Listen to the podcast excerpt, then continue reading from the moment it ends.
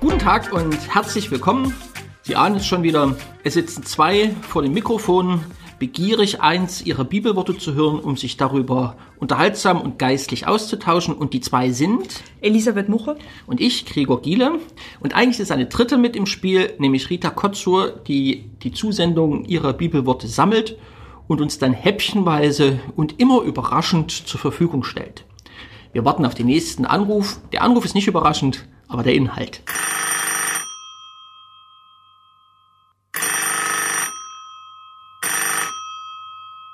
Guten Tag, ich grüße euch, hier Rita.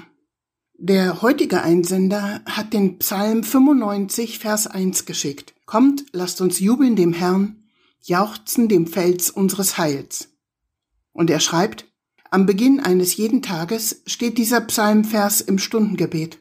In der Übertragung des Psalms von Hub Osterhüs heißt es dazu ein paar Zeilen später, Der Fels unserer Rettung bist du, wir sind in neue Jahrhunderte eingetreten, räumen Schutt, zählen die Leichen. Wäre es nur wahr, dass wir es noch glauben könnten. So wie eine Herde kennt den Gang und die Stimme ihres Hirten. Mit diesen Worten dringt Osterhüß, finde ich, in eine existenzielle Tiefe des Psalms vor und aktualisiert ihn auf sehr treffende Art und Weise. Und Jesus fragte ihn, was soll ich dir tun? Die Zeit läuft. Ich schätze Osterhüß sehr. Aber an der Stelle hat er mich verloren, weil ich diesen Psalm, den wie gesagt die Ordensleute, aber auch die Priester immer als erstes am Tag, am Morgen beten, sozusagen der Einleitung in die Gebetszeiten, Invitatorium, der setzt eben nicht Ergebnisse voraus und sagt, und deswegen kommt, lasst uns jubeln dem Herrn, sondern das ist eine grundsätzliche Einstellung. Egal, was an dem Tag passiert, kommt, lasst uns jubeln vor dem Herrn und zu ja auch dem Fels unseres Heiles, einem Haltepunkt.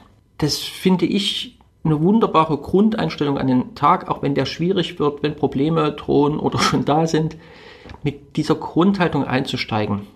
Oder um es für Sie wirklich dramatisch plastisch zu machen. Stellen Sie sich vor, es ist 6.10 Uhr, der Probst ist ungekämmt, noch nicht gewaschen, übermüdet und betet diese Worte zuallererst. Die äußere Wirklichkeit stimmt nicht mit Jubel überein, aber dieser Psalm soll die innere Stimmung so prägen. Ich schätze Hube Osterhüß auch sehr. Verloren hat er mich da nicht. Ich verstehe, was du sagst und glaube auch, dass ja deswegen dieser Psalm ganz am Anfang des Tages steht und dass es was Voraussetzungsloses ist, dieser Jubel Gott gegenüber. Wir könnten überhaupt nicht sozusagen diesem Jubel irgendwas voraussetzen. Was soll, also was sollte das sein, was diesen Jubel ähm, begründet? Dieser voraussetzungslose Jubel am Anfang des Tages ist die Idee des Psalmes und des Psalmisten. Und gleichzeitig, was Osterhüß macht in seinem Psalm, oder ich empfinde es oft so, ist ja genau diesen Gegenpunkt zu setzen und seine eigene Stimme ganz bewusst da auch mit reinzubringen. Also zu sagen, wie, wie ein Stoppzeichen zu setzen. Ja, ich, ich, ich will mich auf diesen Jubel einlassen. Ich will mich auf diesen Gott einlassen.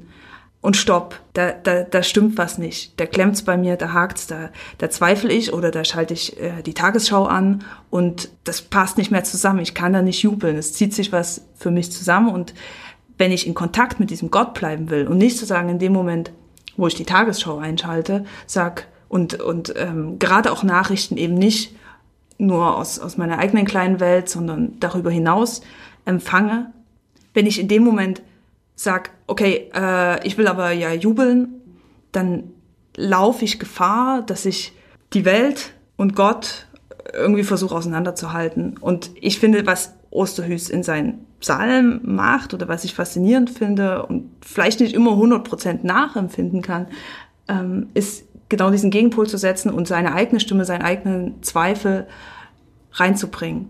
Ich möchte jubeln und um genau diesen Jubel am Leben zu halten, muss ich klagen, muss ich anbringen, was diesem Jubel gerade für mich widerspricht. Am nächsten Tag kann das wieder anders aussehen. Und, ähm, und einfach, was er macht oder was ich sagen will, ist, er bleibt in Beziehung zu Gott. Der heutige Podcast ist eine völlige Neuigkeit, weil Schwester Elisabeth und ich sind uns überhaupt nicht einig und werden nach den fünf Minuten weiter streiten. Denn geistlich ist das für mich eher ein großes Problem. Wir sind unentwegt am Arbeiten und Sammeln, was ein großes Aber gegen diesen Gott ergeben kann. Anstatt es wegzuräumen. Der Psalm 95 sagt, Gott ist, es gibt ihn, er ist da, das reicht als Grund des Jubelns. Das relativiert auch, ganz vorsichtig bitte verstehen, äh, unsere ganzen großen Abers, die wir dagegen in Stellung bringen. Manchmal habe ich den Eindruck, als wären wir unentwegt, ich übrigens auch, damit beschäftigt, Gründe zu suchen, um eben nicht jubeln zu können, um als belastete Menschen umherzugehen. Der Psalm 95 ist ein Grundglaubensbekenntnis. Dieser Gott ist da, er ist der Fels unseres Heiles, komme was da will. Und jetzt stellt mal für diesen, dieses Grundglaubensbekenntnis eure beständig gesammelten Bedenken wenigstens für eine Weile zurück, um die Grundgestimmtheit des Glaubenden wieder stark zu machen am Morgen eines Tages, damit ich dann hineingehen kann in all die Aber, die ich oft so bereitwillig bereit bin aufzusammeln und ins Feld zu führen. Zeit für eine Hausaufgabe, ich habe keine Idee. Oder wir laden Sie ein, das, was Elisabeth und ich jetzt machen, zu Hause oder mit Menschen, mit denen Sie zusammen sind, fortzusetzen. Streiten Sie doch mal über dieses Thema.